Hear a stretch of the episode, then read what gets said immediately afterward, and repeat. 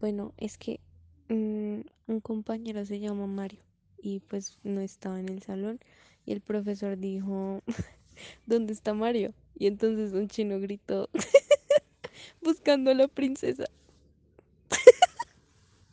por Mario Bros. ¿Sí? Mario.